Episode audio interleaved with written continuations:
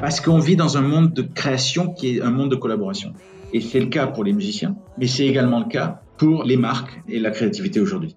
La collaboration créative est devenue aujourd'hui une clé de succès. Bonjour, je suis Gaël Solignac, président de l'agence de création de contenu et d'Ivan Cherimoun, et vous écoutez Say Say Say, le podcast du Brain Content. Pour cette 15e édition, à l'heure où pas un jour ou une nuit ne se passe sans un rassemblement virtuel de masse autour du live Instagram d'un artiste confiné, une vraie fierté d'accueillir Olivier Robert Murphy, tête pensante du Newbies du groupe Universal Music dans le monde depuis 10 ans, mais aussi de sa division musique et marque. Olivier, bonjour et encore un grand merci de te prêter euh, au jeu de cette interview à distance. Je crois que nous avons au moins une grande passion commune qui est princière. je parle de l'artiste Prince. Euh, peut-être on pourra en toucher deux mots en fin d'entretien, mais ce n'est pas effectivement le cœur de ce podcast. Olivier, les artistes sont par définition des créatifs. Et effectivement, dans ce podcast, on parle beaucoup de créativité aussi autour du contenu de marque. Comment les impliquer, les artistes, réellement dans la communication des marques, au-delà de ne miser que sur leur aura, la puissance comme média hyper affinitaire que leur procurent aujourd'hui leurs réseaux sociaux? Encore une fois, c'est un peu le, rêve de, marketeurs et de marques, c'est d'avoir effectivement demain euh, les talents euh, à la tête de la création. Comment on peut vraiment les impliquer dans la création des campagnes au-delà de les utiliser comme des médias?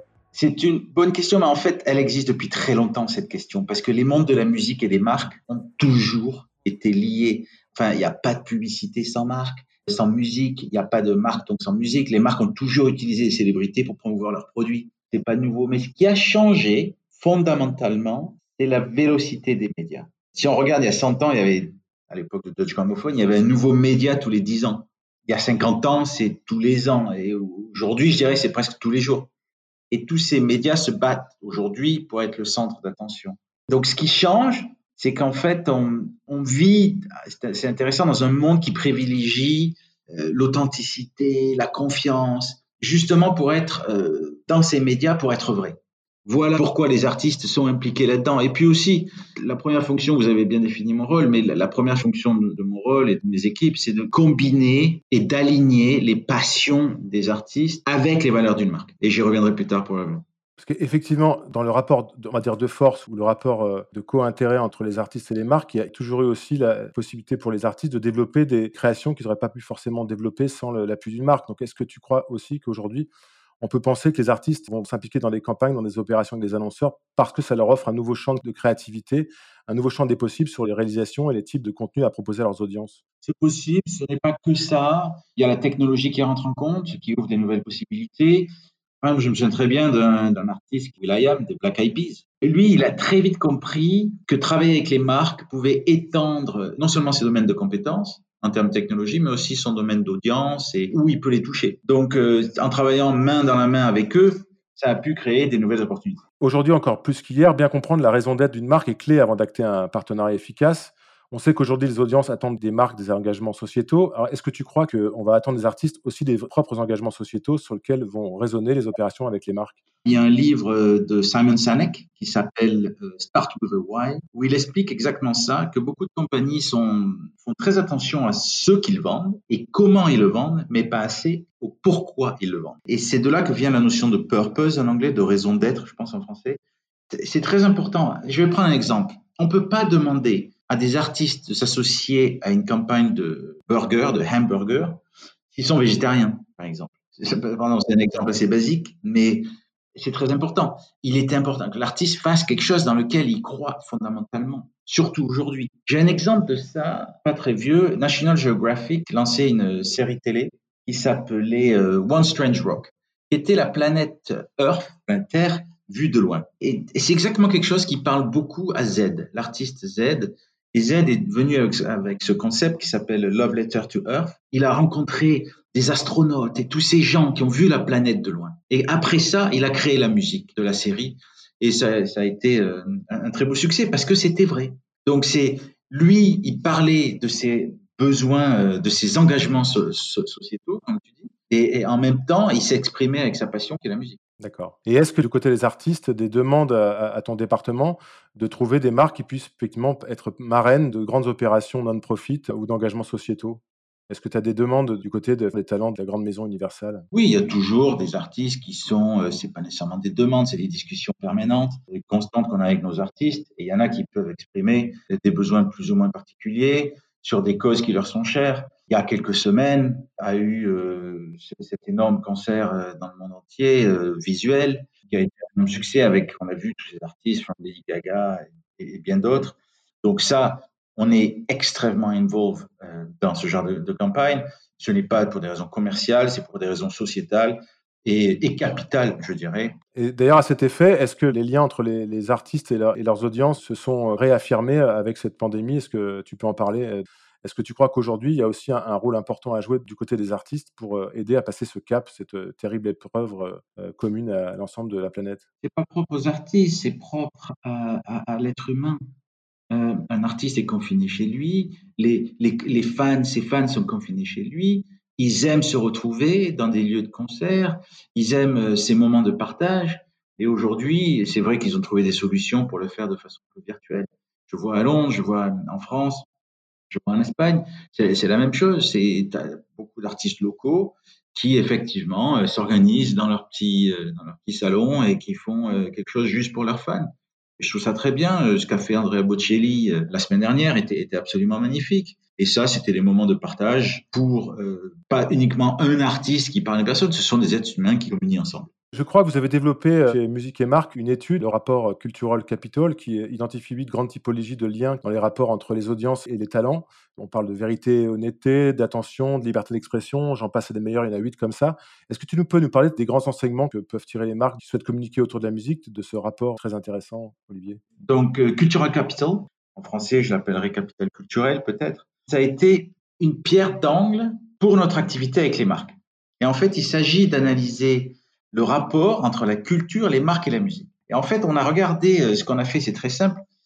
Le consommateur est attiré parce qu'il lui parle à un niveau intime et personnel en créant une connexion émotionnelle. Et euh, en créant cette connexion avec son public, et une marque, elle crée un capital culturel. Et plus elle le fait, plus elle met du capital dans la banque. C'est une image. D'accord. Euh, et devient essentielle aux yeux du public. Et en fait, en fait, j'adore les voitures anciennes, par exemple. Plus on me parle de ça, plus récemment on me parle, plus cette marque va être relevant avec moi et elle va me parler. Et, pour moi, elle prend de la valeur. Et en fait, pour illustrer ça, on a pris huit artistes aujourd'hui, les plus gros artistes du moment. Et on a demandé dans monde entier à ses fans, mais pourquoi? Pourquoi maintenant, à ce moment précis, le comportement de ces artistes est si pertinent pour vous? À quels besoins culturels ils répondent? Et pourquoi les écoutez-vous, mais pas écouter leur musique? Ça c'est bien. Mais pourquoi les écoutez-vous au sens général du terme? Et je vais prendre un exemple. Billie Eilish. Elle représente auprès de ses fans la liberté d'expression. C'est pas nous qui l'avons dit, c'est leurs fans qui le disent. Et en fait, elle a su bouleverser les habitudes et les attentes autour d'elle en se concentrant uniquement sur la liberté d'exprimer exactement qui elle est. Il n'y a pas de faux autour. Je suis ici, c'est ce que je suis elle célèbre la différence, la, confusion et l'ennui même comme des sources de pouvoir personnel.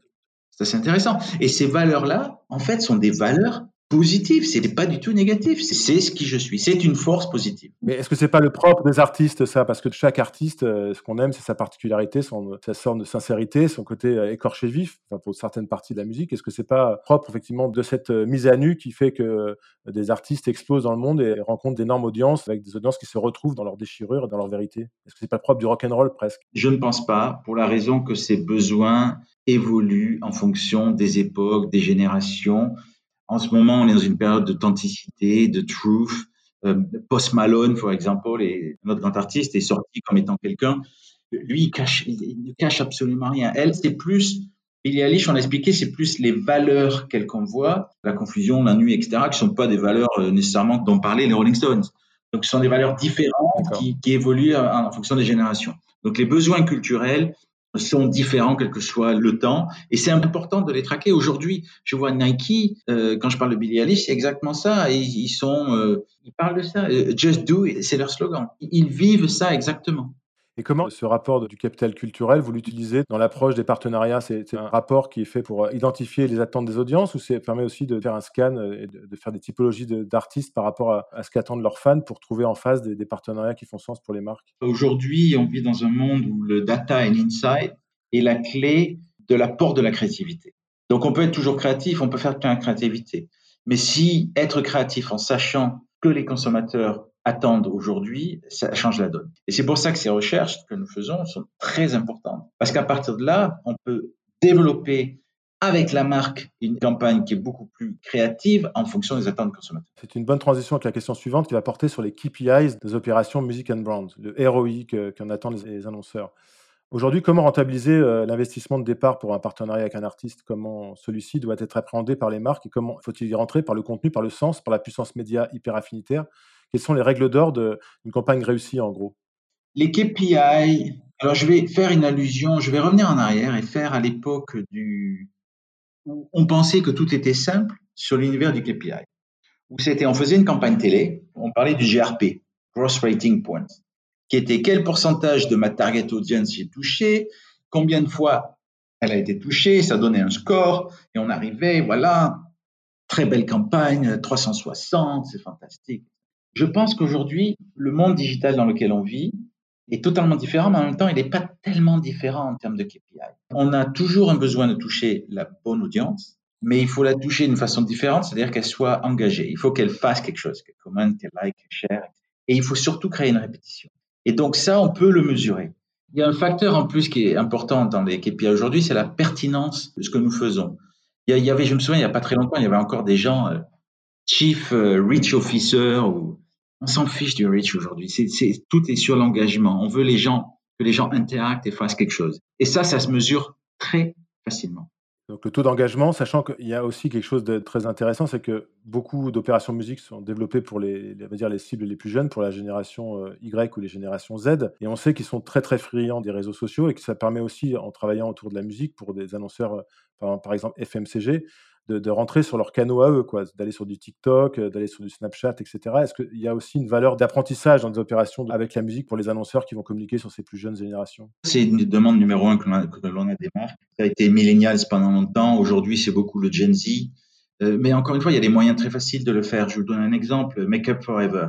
Maquillage, euh, on aurait pu faire, et on l'a fait, musique vidéo, etc., etc. Mais ce qui a marché le plus, c'est qu'on a mis euh, un artiste qui s'appelle Jessie J avec une influenceur qui s'appelle euh, Nikki. Et on les a mis ensemble pendant 20 minutes. On les a filmés avec un téléphone, voilà, sans maquillage. Et on leur a dit voilà, vous avez les devant vous, amusez-vous, 20 minutes. Cette vidéo a eu euh, quatre fois plus de vues que un, contenu qui aurait été classique. Parce qu'il était vrai, elles, riaient, elles s'amusaient, elles essayaient les produits. Voilà. C'était la vie de tous les jours. Très bien, très bon exemple. Est-ce que pour toi, que les partenariats entre des artistes et des marques doivent se travailler sur le long terme pour être efficaces? Est-ce que tu as des, quelques exemples de, marques qui sont engagées dans l'univers musical depuis longtemps et qui effectivement en, tirent quelque chose d'important pour leur ADN Je sais qu'en France, on a un exemple, c'est le Crédit Mutuel qui est présent d'une manière assez globale sur l'univers de la musique, soit en télé ou sur des opérations des festivals ou des artistes. Mmh Est-ce que tu crois qu'effectivement le, côté conçu pour durer est important pour arriver à tirer les, on dire, les marrons du feu, comme on dit en français, euh, de tout ce que la musique peut apporter à une marque et vice-versa d'ailleurs? Alors, pour donner le contre exemple, je vois beaucoup de marques qui font de petites campagnes, des petites activations, qui vont et viennent, mais mon opinion personnelle est que ça ne leur donne certainement pas une voix dans l'univers culturel. Et c'est bien dommage. Parce qu'on est aujourd'hui, comme tu l'as bien expliqué dans ta question, on est dans une notion de durabilité et d'authenticité. Et si on le fait pas, euh, voilà, comme ça, c'est pareil pour la musique, c'est pareil pour le sport. Hein. Si on met juste euh, sur le sport, euh, voilà, une fois, quel est l'intérêt? Enfin voilà, c'est l'audience va dire qu'est-ce qu'il vient faire là. Alors qu'il y a des marques, je vais prendre des exemples de marques. Red Bull, toujours été dans la musique, a toujours créé des événements, dans le sport également, on le sait très bien. ils sont tout à fait relevants. On parle au Gen Z, aux millénials aujourd'hui, ils diront oui, oui, super, j'adore, il faut découvrir des artistes, j'aime beaucoup. Coca-Cola euh, nous a euh, appris à chanter, appris au monde Teach the World to Sing. Et ils ont été toujours consistants dans leur campagne. Plus récemment, j'ai vu Mastercard, American Express, qui, au fur et à mesure des années, notamment avec leur euh, campagne Priceless, ont été beaucoup plus importants dans la musique et deviennent aujourd'hui des banques, hein, je dois être honnête, euh, tout à fait euh, une perception plutôt cool auprès des jeunes. Je rajouterai les classiques Nike, Adidas, etc., toutes les marques de sportswear qui ont toujours eu un play dans cet univers de la musique. Ou le groupe Accor d'ailleurs. Le groupe Accor en France, avec leur programme Hall, leur plateforme Hall qui va sur le sport, mais aussi sur la musique, avec la, l'Accor Arena et euh, des opérations pour les hôtels Ibis, etc. Oui, j'ai même vu euh, les Marriott, hôtels Marriott, qui ont fait euh, une recherche de talent dans les hôtels, surtout en Asie, qui a eu beaucoup de succès. Le boom du streaming musical, les podcasts, les assistants vocaux, le son n'a jamais été autant au sens large du terme au cœur de nos vies technologiques avec nos smartphones dans notre poche. Est-ce que pour toi l'artiste euh, pourrait être un lien, euh, le lien incontournable entre technologie et humain? Je pense que ça date pas d'hier. Je me rappelle il y a 25 ans avoir fait des opérations avec Nokia, euh, feu Nokia, autour d'artistes qui concevaient les sonneries des premiers portables. Mais est-ce que tu crois aujourd'hui que les artistes peuvent avoir aussi un, rôle d'intermédiation entre effectivement les technologies qui peuvent être jugées froides et l'humain? Aujourd'hui, je peux dire que les assistants vocaux sont très présents. Il y a quelque chose qui me plaît beaucoup là-dedans, c'est que la voix est humaine. Je me souviens de cette campagne de Amazon pendant la finale de NFL où Alexa, Alexa qui est la voix d'Amazon, avait perdu sa voix. Et donc, à dernière minute, il a fallu remplacer la voix d'Alexa. Ils l'ont fait d'ailleurs avec des célébrités, musicales notamment. Cette campagne, je trouvais qu'elle est très intelligente parce qu'elle a positionné immédiatement Amazon et, et, Alexa et ses devices humains, assistants vocaux, comme étant vrai, voilà, la voix. Et en Chine, euh, c'est vrai qu'en Chine, tout le monde utilise ça. Je, crois qu'il y a plus de 40% de la population qui utilise les voice assistants. Alors, il y a plusieurs raisons. Il y a un pourcentage de population qui parle mieux qu'il écrit là-bas. Et aussi, c'est un, c'est un outil beaucoup plus rapide. C'est une question d'éducation. Mais je mettrai, on parle beaucoup de la voix, je mettrai pas que ça. Il y a, la voix est un facteur, mais on peut aussi analyser aujourd'hui la technologie permet d'analyser la voix, c'est-à-dire comment on parle, la façon dont on parle. Et en fonction de la façon dont on parle, elle peut reconnaître nos émotions et nous donner dans ce cas un contenu qui est différent. Et c'est là où ça devient vraiment très intéressant. C'est la deuxième étape. Et vous travaillez là-dessus déjà, vous, à pouvoir euh, travailler sur les émotions, la captation des émotions? Bien sûr, ça existe, c'est en train de se développer. Pour toi, quelles sont les spécificités du, du secteur de la musique dans le grand chapeau de l'entertainment vis-à-vis du cinéma, du sport, de la mode ou du gaming en général? Est-ce que tu crois qu'effectivement, en tant que bande originale de nos vies, la musique a un rôle émotionnel euh, beaucoup plus fort que les autres secteurs de l'entertainment?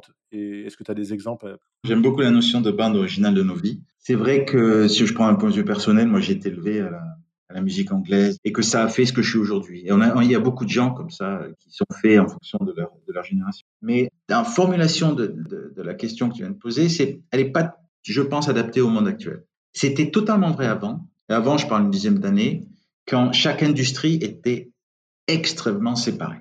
Euh, le cinéma utilisait la musique pour ses euh, bandes originales, le sport c'était pour des hymnes avant ou après les matchs, le monde du gaming c'était en playlist. Voilà, c'était voilà l'univers du, secteur de la musique dans ces différentes institutions et chacun avait son propre monde. Avec les années, je crois fondamentalement que ces mondes ont totalement mergé que on l'a vu cette semaine. Je sais pas si vous avez vu sur Fortnite, Marshmallow. Bien sûr, le concert de... Travis Scott cette semaine. Marshmallow, il y, a, Travis Scott, énorme. Je vois des concerts en France après les finales de championnat de rugby. Euh, je vois Lady Gaga dans une Star Reborn. Et donc, tous ces exemples prouvent qu'aujourd'hui. Ou des artistes qui deviennent créateurs de mode. Je pensais à, effectivement à Kenny West, entre autres. Bien sûr, exactement. On est dans un monde lifestyle où tous ces mondes sont mergés. Je vois des. Euh, des compétitions de Formula One avec des artistes, je vois des e-gaming events avec des artistes qui participent également, euh, etc., Donc c'est un monde qui est tout, ça s'est mélangé ensemble pour le plus grand plaisir de tous. C'est formidable réponse pour bien comprendre effectivement se merge en ce moment de tous les univers d'entertainment. Est-ce que pour toi les univers artistiques euh, et ceux de la publicité, du marketing ont encore des choses à s'apprendre mutuellement ou ces deux mondes ne font plus qu'un depuis longtemps? Et s'ils ont encore des spécificités, lesquelles sont-elles? J'ai l'impression effectivement que l'univers de la musique est très très marketing depuis 15-20 ans mmh et que l'univers du marketing, lui, vient vers l'univers culturel pour se donner ce qu'on appelle du cool. Mais est-ce qu'il y a encore, tu penses, des spécificités fortes euh, que peut conserver l'univers de la musique par rapport à ce pur univers marketing? Alors là, je reviendrai plutôt à la première question où on parlait des passion points des artistes euh, qui, qui matchent les valeurs d'une marque immédiatement, dans la question qui vient de poser, je revois Ellie Goulding euh, dessiner des chaussures euh, pour une marque euh, connue de chaussures. Tout ce monde-là, maintenant, les artistes sont effectivement par définition des créatifs. Et ce qui est fabuleux, c'est que dans ce monde du marketing, ils l'ont réalisé enfin. C'est pas juste une musique à taguer. Et c'est dire, ben, tiens, je vais utiliser la créativité de ces gens pour ensemble, dans ce monde de collaboration, créer une campagne différente. Et on voit partout ce monde de collaboration. Hein. Si, il y a quelques années, si je voulais utiliser une chanson pour une campagne télé, il fallait que je demande l'autorisation à une, deux, peut-être trois personnes maximum. Quelqu'un qui a écrit la musique, quelqu'un qui a les paroles et voilà, le performeur. L'année dernière, si je veux faire la même chose, ou cette année, je devrais demander à six, sept personnes. Parce qu'on vit dans un monde de création qui est un monde de collaboration. Et c'est le cas pour les musiciens, mais c'est également le cas pour les marques et la créativité aujourd'hui. La collaboration créative est devenue aujourd'hui une clé de succès.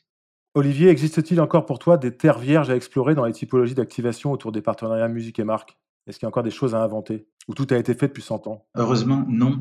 Je le vois toujours. On est obligé de parler euh, un peu du Covid-19, on est obligé de parler de la digitalisation des outils. On a tout le monde été obligé d'adapter. En trois mois, euh, tout le monde est sur Zoom, Microsoft Teams ou WebEx à travailler, euh, mais aussi à s'exprimer et aussi à, avoir un monde d'entertainment qui, qui, est présenté différemment. On regarde des live streams de concerts depuis chez soi, on interacte en mettant des likes et des cœurs. Tout ça nous a obligés immédiatement, en quelques mois, à totalement revoir tous nos moyens de communication. Et, tout ça, c'est des terviages fantastiques à explorer. Dans tout malheur, sa force, et, on est dans ce monde qui constamment change, et donc on, on se réinvente. Je vais donner un exemple. Quand un de nos artistes, on va prendre Katy Perry, sort une chanson aujourd'hui, avant, elle faisait quoi? Elle mettait en radio et puis voilà. Aujourd'hui, elle va avoir une danse sur TikTok qu'il va falloir répliquer. Elle va avoir euh, un remix sur Thriller, la nouvelle application dont tout le monde parle. Elle va avoir des Snapchat filters.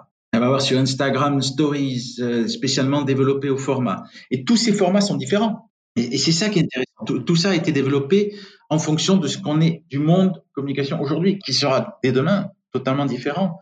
J'ai vu ces pilotes de Formula One, il est vrai, hein, s'affronter sur un Grand Prix virtuel avec des millions de personnes qui suivent ça. On aurait voulu faire ça il y a deux mois, c'était inimaginable.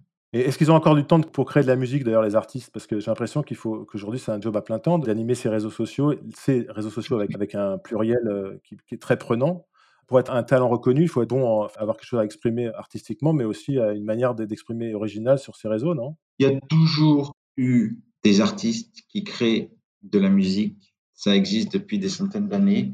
Ça fait partie de qui on est, ça fait partie de ce qu'ils sont. Il y en aura toujours beaucoup euh, et c'est le plus grand plaisir de tout le monde. Chaque semaine, on sort une nouvelle chanson partout. Ma fille a sorti sa première musique vidéo hier. Euh, je suis ravi, elle a 12 000 vues. Ben voilà, elle fait partie de ces artistes aussi. Il n'y a pas besoin de parler de, de, tous les grands artistes euh, que tout le monde connaît.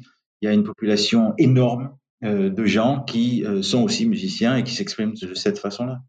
J'aimerais parler du partenariat qui a été annoncé le mois dernier, que vous avez signé au niveau mondial entre Lego et effectivement Universal Music. Est-ce que ces grands partenariats, qu'on pourrait nommer comme des partenariats industriels, c'est du business first ou c'est possiblement aussi des laboratoires d'idées pour des nouveaux modèles de communication croisés entre, entre un partenaire marque et l'univers de la musique? Je vais être très franc, c'est les deux. Je peux pas trop m'étendre sur Lego, sur les détails du partenariat, parce que juste de l'annoncer, beaucoup de détails sont encore confidentiels.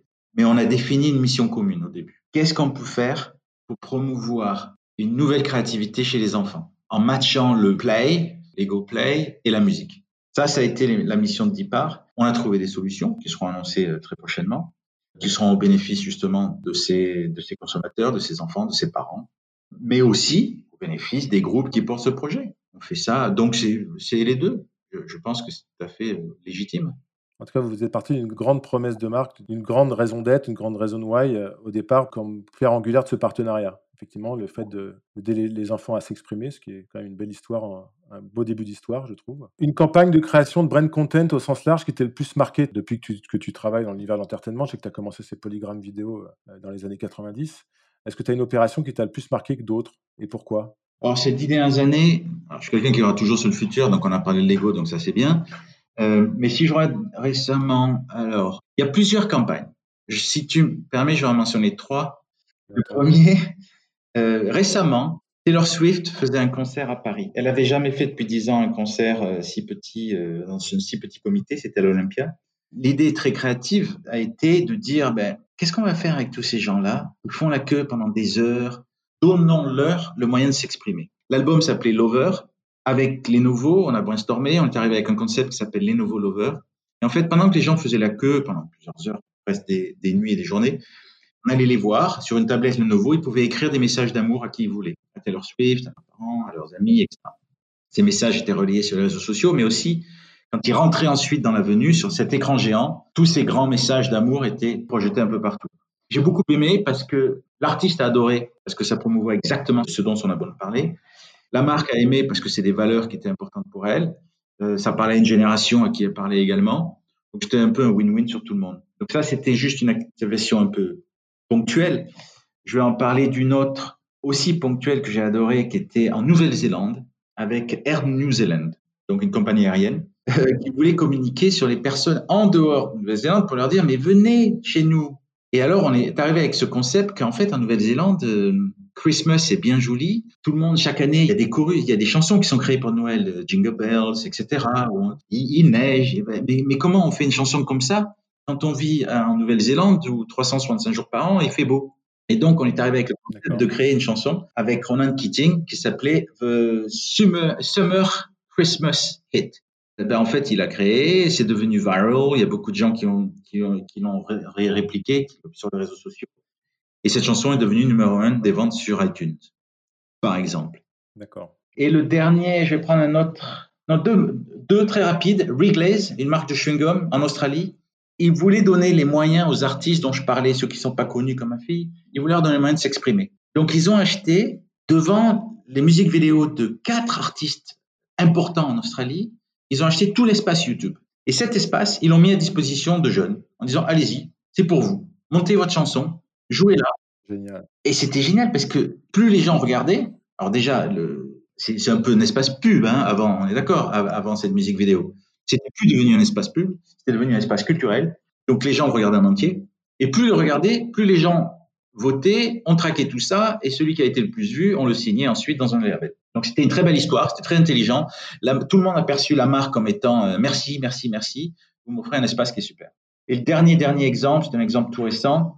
Euh, je suis un, big fan de, de l'artiste Blue Weekend qui a fait une chanson qui s'appelle Blinding Lights. Euh, il faut se rappeler, cette chanson a été créée en coordination avec un partenariat d'une marque qui s'appelle Mercedes et que Mercedes-Benz lançait sa nouvelle électrique car, tout le concept de la campagne avec euh, oh, tu conduis une électrique? Non, je conduis une Mercedes. Avec le support de cette chanson qui est devenue, qui est toujours d'ailleurs numéro un des ventes. Donc ça, je suis assez fier de cette campagne. Bah, d'ailleurs, je fais un petit aparté, mais quel est le nom d'artiste de ta fille alors? Parce qu'on va tous aller sur YouTube pour liker et partager son premier titre qui a été lancé ces jours-ci. Elle s'appelle Lou Murphy. Elle est anglaise, mais sa première chanson s'appelait Sister. Mais là, elle s'est essayée au français avec une chanson qu'elle a sortie la semaine dernière et qui s'appelle Toi aussi. Lou Murphy, toi aussi. Voilà, tous sur YouTube pour euh, soutenir Lou Murphy et son toi aussi. Après, après avoir écouté ce podcast, bien entendu. Est-ce qu'il y a quelque chose qui arrive, next big thing? Je parle de la VR, on parle de l'intelligence artificielle. Je ne sais pas si avec le confinement, on va développer des salles virtuelles et que les concerts demain seront plus dans les arénas, mais seront euh, tristement chez nous avec des casques euh, immersifs qui nous donneront l'impression d'être euh, avec le reste de l'audience. Bref, faisons un peu de prospective, imaginons un peu le demain. Est-ce que tu penses qu'il y a des choses incroyables qui arrivent, qui vont bouleverser et offrir des nouveaux champs de créativité? Aujourd'hui, dans notre discussion de podcast, on a parlé du rôle de la voix, des données, du data, très bien. Et on a aussi parlé de la créativité humaine pour euh, créer le pourquoi et créer l'émotion. Ce qui est intéressant avec la technologie, c'est qu'elle crée l'impossible possible. Alors, je vais illustrer un exemple pour expliquer ce que j'essaie de dire. J'ai vu une collaboration pour un musée sensoriel. Ça a été fait à l'initiative pour des non-voyants, mais en fait, ça a été appliqué à tout le monde ensuite. Et c'était grâce à cette technologie de réalité virtuelle. Il suffit de mettre des gants et ces non-voyants pouvaient toucher des sculptures de grands maîtres, et les vrais, hein, grâce à des gants connectés qui recréent cette exacte sensation. Avoir un sens de leur forme, euh, pouvoir les visualiser dans leur tête, etc. Une très belle chose qui n'aurait pas été possible sans cette technologie. En faisant ça, la technologie a créé une émotion. Donc, je suis absolument persuadé que oui, on parle du VR, du 360 degrés, on l'utilise, tout ça. Mais chaque jour, il y aura quelque chose de nouveau qui nous permettra de faire quelque chose, donc de créer une notion d'émotion. Et c'est ça qui est important pour la technologie, surtout le milieu culturel. Qu'est-ce qui te fait vibrer encore au quotidien, Olivier, dans ton métier, après 25 ans de carrière? Qu'est-ce qui est le moteur de ta passion? Parce que je sens que tu es un passionné dans ton métier. Je vais être très honnête. Euh, pardon de ma réponse. J'adorais quand je vendais des shampoings chez Vidal Sassoon et Pantene, j'adorais ça. J'adore la musique aussi. J'adorais le film. J'ai toujours fait attention à travailler dans des domaines que j'apprécie et ils sont aussi divers que les exemples dont je viens de donner. Mais ce qui vraiment, moi, donc c'est pas vraiment l'industrie nécessairement dans laquelle je travaille, c'est une question de gens.